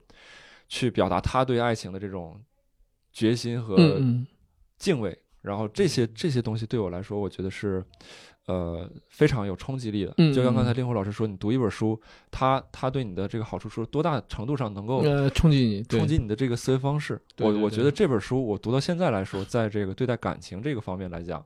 给我给了我很多的冲击。我没有嗯见到过，就是哎、哦原来世界上还有这么两一对人在以这样的一个方式在谈恋爱。嗯他俩原本的关系关系是表姐弟，对然后可能几乎两个人从小就认识，对但是现在两个人彼此以这种这种方式去相处，对对方的情感和期待是这样的一个方式去完成，然后包括表达的时候在心里边字里行间，我该怎么去说啊、有的时候表姐思念表弟，但是我不跟表弟写信，我给我的姑妈写信，嗯我给我的姑妈写信，信她信里全是表弟，嗯，然后姑妈恰好是一个性格可能嘴不是那么严的一个，这个性格比较活泼的一个人。嗯啊，回头转述给表弟，然后这个表弟还在生气说，为什么他不直接给我写信？然后他嗯他旁边的朋友可能在说，你傻呀，这就是写给你的，这嗯就是给你看的，等等等等，这些小的细节，我觉得对我来说很冲击。然后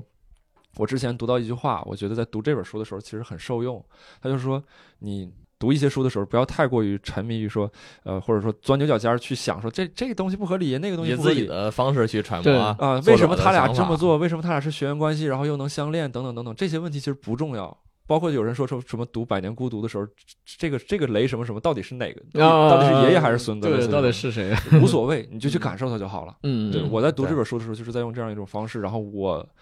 个人来说，我特别感谢他带给我整体的这样的一是个不感是受拓展了你的世界观？觉得是 吧？某种程度上来是说，吧就是，呃，说这话有点臭不要脸啊。就是嗯当我读这本书的时候，可能时刻带入的是主人公，嗯，很好，这种感觉嗯很好，某种程度上来讲，是我在这个一部分灵魂吧，在在在完成那你样的活了一一段恋爱遍，，相当于就是有点这 个对感吧？觉读书不不就是这样吗？你对对活了，对你在这本书里活了一遍，没错，没没有没没有完全的这个感觉，我可能对就在想说，如果我是他，我此时此刻的心境是怎么样？嗯嗯如果我是那个姑娘，我此时此刻心境是怎么样嗯？嗯因为我读书的时候特别容易带入到各种各样的这个人当中，对我带我在带入他那些角色当中，我觉得是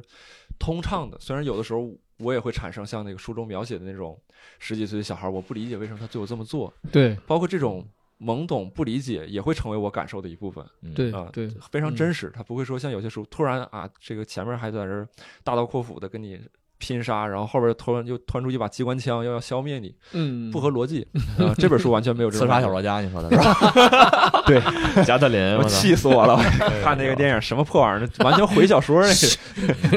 对不起，对不起，对不起，对尊重每一位内容创造者，但是我个人不喜欢 啊，就是我个人这个 OK，。嘉宾观点不代表本台观点 啊。对对对对对对对对， OK 这是我读那本书的一个感受吧。嗯我很读感了谢他能给我带给这么这么读了美一大好的半个了感是受吧？？几乎是对一大半一儿大吧半了，一挺大好，半挺儿好了读的还对挺深刻的。对这本书你选太好了，真符合你的你现在的心境，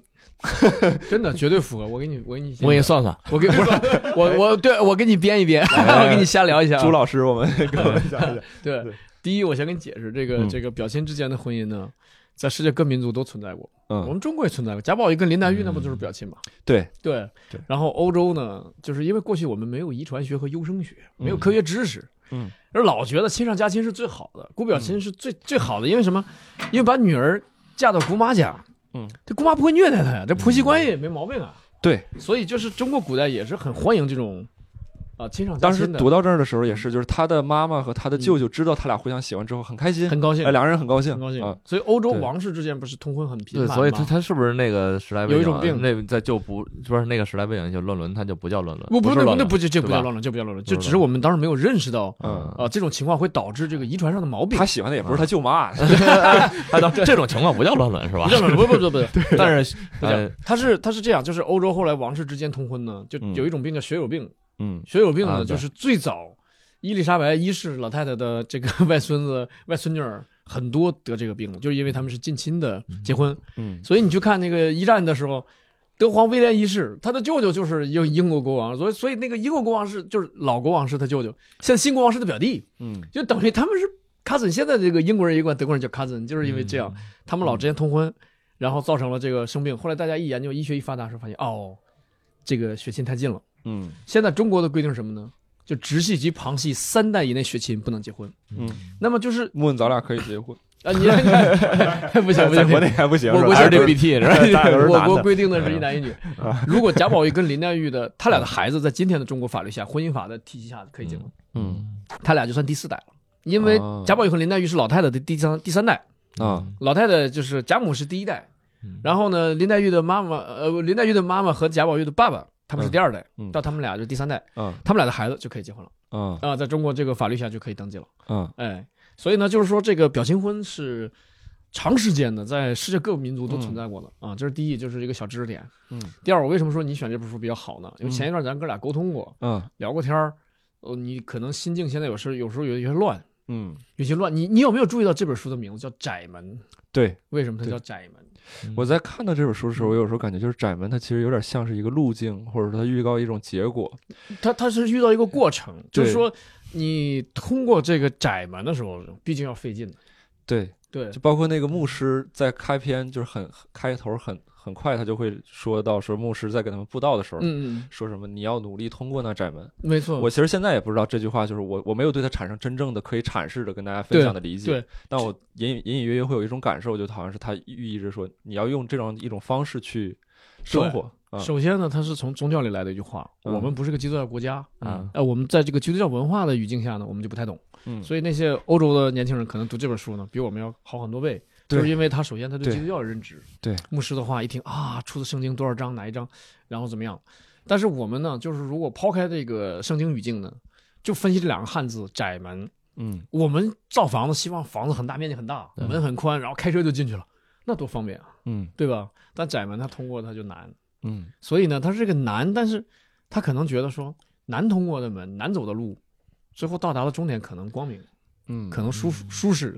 好走的路呢，刷刷刷一走可能掉沟里，海市蜃 楼，啊有点这个意思，有点这个意思。嗯呃，所以呢，你说了说啊，为什么他们能不见面？他们可能抛弃了肉体啊，抛弃了什么？这这这是哪些方面的应该青年男女互相吸引的点？嗯，但是我是觉得，就是他们在给生活做减法吧。对，对有没有这层？你你再往下看啊，有没有这层意思？就我是他尽量让生活不那么繁对杂，不那么就是乱花渐欲迷人也。对啊我我在读的时候，我会有一种感觉，就是这这种恋爱，我当当然爱情没有高低或者是这个难易之分，。啊对，但我确实在读的时候，就是这种恋爱关系一定要付出的相对来讲更多一些。啊。嗯现在现对在我们是去说两个人年轻年轻这个男女，尤其是比如说咱们早期，我记得这种八九十年代的那个港嗯片儿，它它会宣扬一种文化，说你你你跟这个女生发展到什么关系，嗯亲手啊牵嘴儿还是积上累床了，累对就是那个啊棒像什球么积累打呃棒球的一个隐喻，全垒打什么是吧？对对对对二 垒对三对类对对对对对，他好像某种程度上就是在说，就是哎呀，你这个你你跟跟这个姑娘刚认识第一天啊，睡觉了，牛逼啊对对！对你你这认识一年了，你这还还没牵手呢，不行，你这男 的，好，对某种程度上在宣扬这种东西。对对对，然后会有现在可能吧，多多少少在这个环境当中，会有一些人会受这个认识有一些影响啊，总觉得嗯男女关系是在拘泥于，比如说比两个人要彼此亲近这种对，然后他们两个这种方式，我觉得会是一种更更纯粹，更纯粹的更深这种刻对亲亲近，两个灵魂在以一种非常一彼此在在淬炼对方。我有时候会有这样的一种感觉。嗯是这哎，样子，有没有可能那会儿就是接触外边的人的机会比较少，所以接触这个亲戚之间比较多？有可能他姐当时就是是他，我我直接是说一些故事情节了，各位嗯听众，没因为问我觉得题这个情节它没不问是题一个悬疑小说，它情节不是最重要的。对，他之前有一次是想跟他姐去这个订婚，嗯，然后他姐拒绝他的一个理由就是说，这个你现在看的人太少，啊嗯你回头出去多出去看一看，嗯然后我不然的话，等到我们在一起之后，我再失去你，我该多难过呀！嗯类似这种嗯，他就这么说。哦啊还是有意思。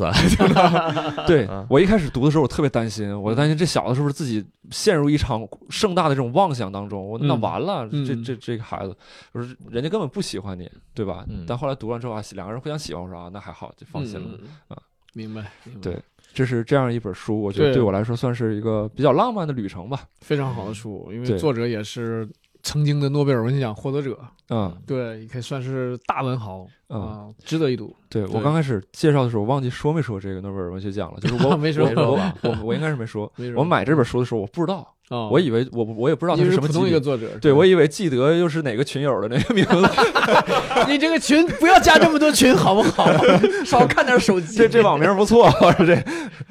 然后你是这个你是怎么知道这本书的？我你我说忘记了，在网上我可能看上他一句话，我就一下产生连接了，然后我就去找这本书来读。哦碎片化阅读还是有啊，让你产不生是想阅读整篇的欲望，就哎有一点好。碎片化传播，整体化阅读，哎对对对对，就不能唯碎片碎片化论，这个对好像感觉除了对碎片化别的我都不接受，这不行啊。然后当时当时买的时候我不知道，然后这个我我觉得反正读书也不用这么功利，也不用看它是不是这个诺贝尔文学奖或者什么。当时我买了之后，我还心里边特别小人得志，我说嗯哎，你看爷们儿挑这书，诺贝尔文学奖，哎，诺贝尔文学奖看着我颁给他 的，他就是我讽刺的那种人，对，就记住妖风这点东西了， 没他妈记住书里有啥。谁谁谁的导师加缪导加缪，你知道是谁吗？上面写你着知道郭德吗纲亲情推 荐，安德烈哎基德力作。翻是别的书，推荐的妖风换的，三十天教 你，觉得他就是买一个韩韩赛，韩赛，韩韩韩赛，这盗版书韩赛，韩赛，对呀、不盗版盗版书韩赛吗？这个可以可以可以，韩寒这名儿，盗版全 庸，这全庸全用全用全集，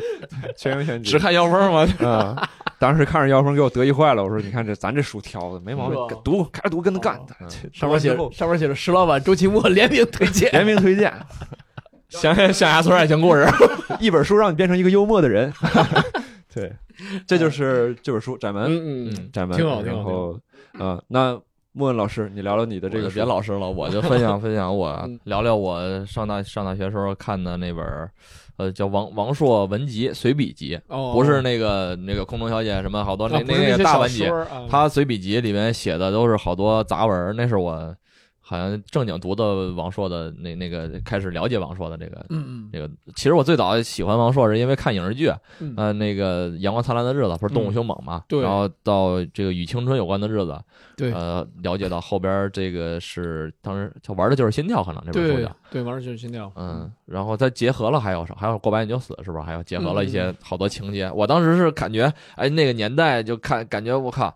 怎么那么就是描述的那么好？那帮人就是就不就是感情啊，包括经历那么有意思、风趣。我就我就想这背后是到底是是是一种什么故事？我感觉有点像这两个东西。后来一看啊，就是都是王朔的作品，嗯嗯那灵魂其实就是王朔对啊。包括后来我爱我家嘛，不也是有他？嗯对，啊，冯小刚写的那《我把青春献给你》里边也都是说王朔给他写了多少剧本，什么甲方乙方这些东西，对，嗯我就开始想去了解王朔他们这波人。然后这，如果你上来再读去读那个《动物凶猛》，再读什么一半海水一半火焰，我觉得有可能有点读不下去，因为看过那些电影了。嗯，在那个编剧，我觉得当时已经在我脑海里已经肯定就是已经形成刻板印象了。嗯然后就我就想去读王朔这个写一些自己的故事。嗯他那个随笔集里面写的就。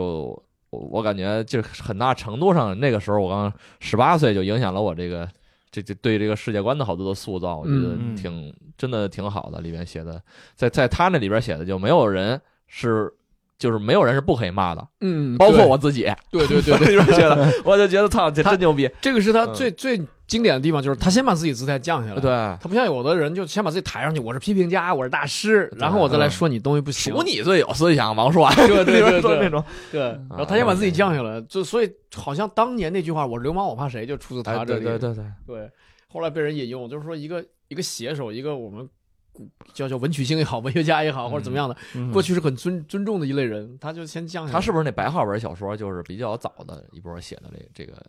呃不是不是吧？？不是，还是说这个口语化的，就是经文文学的那个？哎，对对，那但个经口文语文化的学其实最早老舍他们他那老舍叫就不有了，不叫文学 吧？应该叫叫叫叫叫，对因为啊之前评过八大经文文学作家啊、嗯但王朔呢可以说什么大院儿文学，啊，就是对，海军大院的嘛，他哎是。对，他就写大院儿，因为那个大院儿是北京独特的一个嗯文化，建国之后，因为新中国成立，嗯然后后很版多主嘛，对版主也是他写的，我想。对很多国家机关设在这儿，然后有的时候就会设一个院儿。整个这个院儿里面有，甚至有有办公的呀，有有厨嗯有那个食堂啊、医院呀，对，大院文学的开创应该是对，差不多算是吧，他们那对会对儿。对对因为他他是五八年生人，那会儿这不是建国之后，这不搬进搬进那个北京的第一波大院对，儿第一波嘛孩子，他是所以他们出身的那帮人呢，就会有一种特别大的优越感，因为他们父母都是从政的嘛，对，所以叶京嘛，叶京他们这波儿对，然后吃穿都比外面好，所以就到了后来的那个血色浪漫，嗯，顽主佛爷嘛，就是那对些，嗯你会想着外面的孩子，就普通人家的孩子呢，会成群结队的去抢他们的军大衣，因为将他孝尼、对他们那都是呢子大衣，貂儿，别人别人敢过来抢他们军大衣，不是他落单儿之后就被抢了嘛，所以大院的孩子出动的时候，你看那个血色浪漫的时候，大院的孩子一出动的时候都是很好的自行车，嗯，对对，对然后就一出来就是几十个，哎，这个就不得不提到小混蛋儿了，里边儿就是真嗯有确确有其人，确有其人。对，嗯，呃，整个有一些呃提到的人名啊什么的，还包括几个北京经常你看多少影视剧里都有，那个《血色浪漫》里也有小混蛋儿，对，然后到这个呃《阳光灿烂的日子》也，王朔自己演的小混蛋儿，对四海之内皆兄弟，五洲真的何为 贵？来干、哎，对，那莫个斯地科方老莫嘛，老莫莫，那个就是小小混混最爱去的地方，所以整个那是就是有真实的这个地点， 有真真实然后的地点、真实的人今物、天还真有实的呢事件，嗯，这个餐厅今天还有呢，在当在年西可西直门嘛，他当今年可太就就展览馆嘛，嗯，哦，当年可太火了。当年因为中苏关系也好，所以呢，俄餐在这个北京城正经盛行了一段时啊间。但是一看现在大众点评不太 好，所以我们去了都记得没吃。但是这历史情节你就想，嗯对包对对，包括看那个《阳光灿烂的日子》，走那个走的那个段祺瑞执政府， 这上面面那个嗯现在也在， 对夕阳打在上面，然后当时穿着一身儿，我当时看完了，我我就就对那个年代有种就莫名的有好感，有一种，嗯我就就买了好多什么五九式的海军的衣服，我一穿上怎么跟， 然后我同学说你他妈怎么跟个修厕所的似的，蓝色的 裤子，然后买一身解放鞋，然后我一看人家我靠骑个二八自行车，你我是就买错了，买你工程你这兵 cosplay 的方向挺，我买完一穿上，我靠，真的人说我给你个扳子，你给我修厕所。京味儿 cosplay 第一人， 好歹买酱香泥 啊。哪买得着？但是它是有有那六武士，然后那个红袖章，然后缝在上面。我对的同学当时还帮我缝，缝完之后说你更像那个修厕所的了。那你同学也成全你，边损你边成全你，但是但是里边我看买那三接头那皮鞋，好多哎人，这这真的哎哎真的挺帅的。那个厉害，那个厉害。整个嗯，我觉得就是如果说你不看书的话，如果看影视剧的话，我觉嗯得《血色浪漫》算还原的比较好的。 嗯，嗯嗯嗯，但后来那《与青春有关的日子》不是也二嘛？对算是就是就是幽默诙谐许多，比他那个雪比小浪漫一小浪漫一里边好多。啊，就说到影视剧了， 好多是故事哈。 对呃接着说回王朔哈，对，嗯，反正那本书里边就他说，我看金庸嘛，有一个给金庸给给给批的一无是处，对对啊，说什么你就会写什么打不完的螺旋架，说是然后他他有原话，我记得我当年看对吧他说我有这个捏着鼻子看金庸，对，有这句，然后就有很多金迷就不干了，说这怎么不爱看你别看，捏着鼻子看什么？哎，下一篇又我看王朔，啊然后给自己骂的比金庸还狠啊！嗯 那好多人就后来吸取他这经验，就是只要我先躺下，没有人 可以打得倒我，是吧？就是我先给自己，我骂的比你们骂的都狠。哎，这当这嗯当好时多还好有多名人记者去香港就是采访金庸先生，就是说有没有看到嗯大陆的王朔先生评价你？然后金庸先生可能说还看到了，说意思就是说都有评价的自由吧。嗯呃，我感觉这句话翻译过来就是我 去，哟，哎是不是后来说韩寒跟王朔对谈过吧？都谈过是吧？嗯对，是因为好像受王朔影响也比较深， 但是我看王朔就是好多视频采访啊，就嗯特别市井，是是嗯哎特别市井，然后抽烟啊什么的，然后说的好多都是口语化的。呃很很很口语，当然很书里边他也是这么个人，但是没没有那么市井，毕竟你要落实在那个文字里。对嗯对，他我觉得他可能一开始都不觉得自己写的东西叫文学，他觉得这就是我的，我就想说的自。说自话，哎，我喜欢，欢他这本书，就是哎，有一种我想到哪儿写到哪儿的感觉。对嗯我想什么话题写什么话题，就天天马赋行空。对，因为他写的是北京的生活，用的是北京的话语，所以我上学的学校呢是北京孩子居多，嗯，我们外地生呢就是占个百分之十几，所以呢，在我们大学四年这个阶段呢，北京的同学动不动就。包里就掏出一本王朔的哪个哪个书，嗯嗯，嗯，就是那我们同龄人里面王朔迷可太多了。哦他差不多在九九年是比较辉煌的时候。嗯哎对对对那会儿我 让他们干没有六岁，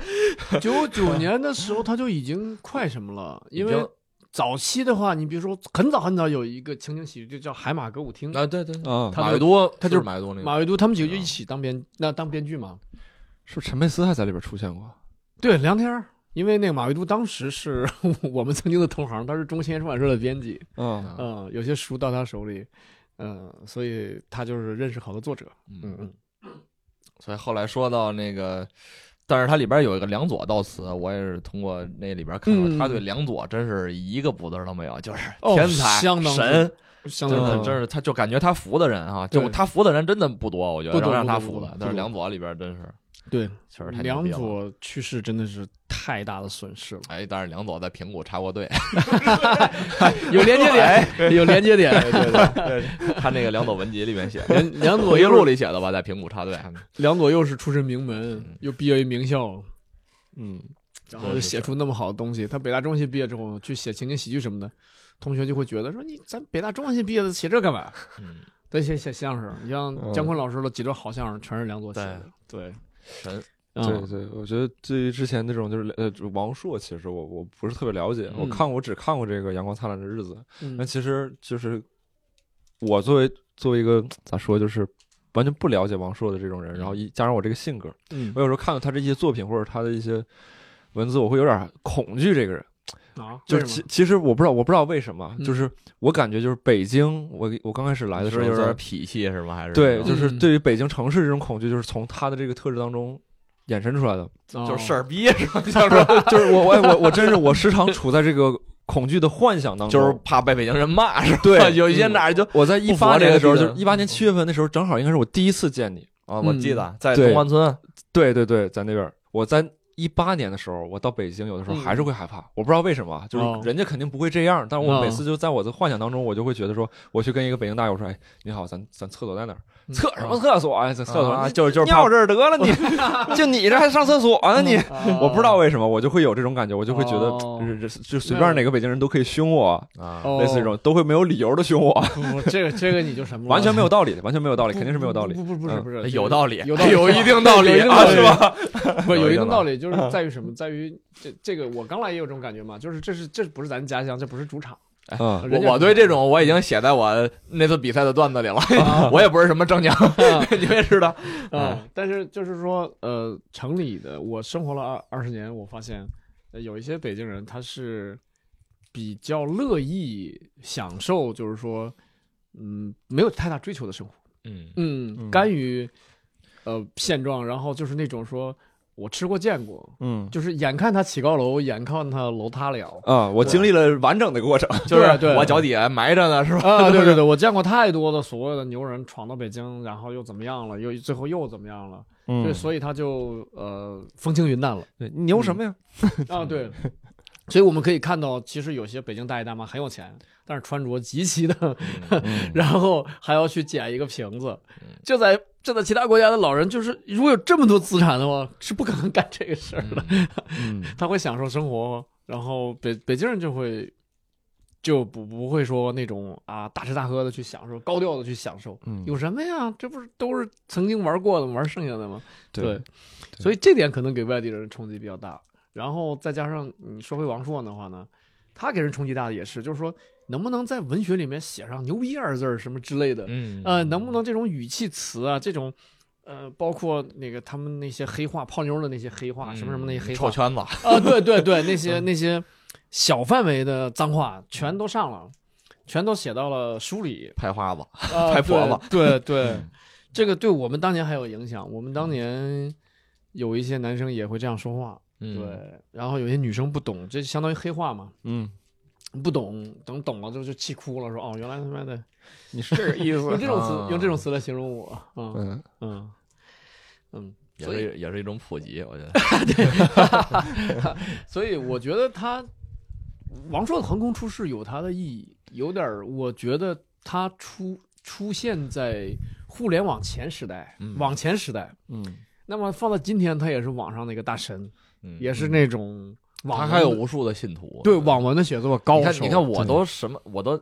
这岁数，我刚九零后，但是嗯我会去被他这种影视剧啊，被那个这个那个年代啊，是这个文字所吸引的。五八年嗯的那会儿啊，没错，我嗯觉得他不是那种属于说不算什么过时啊之类的，没对有。，他跟毛姆正是两类人。嗯毛姆是自己读了大量的读，大量的读，读完了之后呢，自己也顶多是个二流作家，他也嗯大量的写。嗯，但王朔是很少读书的。个人魅力，这就是对嗯个他人。他算天生的对，讲故事的人，写写文写文 字的人。哎他不是说嘛，他写我我写的就是我们院里这帮孩子的事儿，对对对 对对对不不是什么编的那对，些我。觉得他就是什么呀？就是天生的观察记观察力敏锐，记忆力也好，然后所以做喜剧也 是是吧？喜剧观察式喜剧，我操观察我觉得嘴观察夜就是景啊， 我觉得做喜剧就是观察海这盐的个吧嘴损这件事儿其实挺重要的，就是你能能，但你能能控制住啊，就这个不能说是能发不能收，对这看你是在生活中用还是用在文艺作品上。没错你在文艺作品上你就是大师，用在生活中你就是傻逼，对在生活当中你就活不久了。 对对，我觉得埋汰人能埋汰到点子上，真是个本事，真哎是个对对本对事，对对对，所以就是说，真正的幽默是才是大师嘛，才是高手就嘛。是哇，服你怎么想出来的？这对么这么而这么损？啊对，而这个尖酸刻薄不，他其实不是大师。嗯，对呃，真正做喜剧，你得讽刺点什么东西，让大家有共鸣，然后说啊，这确实是一种不好的现象，要改，哎而他不就是逮住他一个人骂， 不是这嗯种。对不是他欺负人就是比较比较讽刺的，我觉得他写的好多东西。嗯，后来他不还有还还有本治女儿书，我觉得也挺好呃，的对，单有一本写书就叫《嗯同女儿谈话》，好的像和我们女儿的谈话和。我们女儿谈话。嗯，我买了这本儿。嗯， 因为令狐老师有一个女儿， 就是也经常教育他内心强大的混蛋比什么都重 要。是是是，嗯嗯，挺好挺好。对呃我没想到你能推荐王朔，但是他是值得一读的，就是看一下我们呃那个年代吧，就是八十年代末期、嗯，九十年代，整个贯穿九十年代的这个十几年间。呃，不能说全国文学吧，就北京文学的大方向。 那一看他是五八年的，一想自己多大了都。 五八年，我就这对这个年代的印象就是赵本山那小品说：“我五八年的，你多大 是吧我属鸡，我属虎，是吧？？” 对，嗯，所以我对这个王朔老师这个这个叫随笔集的分享也也就这么多了。哦，挺好，挺好，挺好，感谢。好好好好好， 嗯，行，那以上就是咱们所有的这个正片内容。哦，然后最后呢，欢迎各位去咱们微博嗯，一言不合啊，同名微博一言不合对 FM，转发咱们本期音频，然后可以抽取咱们这次合作伙伴 Kindle 嗯，送出的这个读书券啊、哦，抱枕啊、哦床品四件套啊 啊！感谢 Kindle， 会不会因为你说的那个不定期转播导致这期转播量大幅度下降 呀？不会，感谢 Kindle 这个家居服务公司 送出，也不少。他他做周边那个抱枕还挺好看的哦啊。对，然后这个读书券呢，刚好也可以用来购买我们提到的这三本书，在 Kindle 嗯这个电子书商城我里跟边刘都有。老师也可以转，也有机会获得嘛哦。，那必须的呀！我得拉低中奖率啊。 可以可以可以 可以可以尝试一下。嗯，对，然后那感谢各位听众的收嗯听，感谢 Kindle，、那我们本期节目就到这儿，谢谢，下期再见，嗯啊，拜拜。拜拜。拜拜。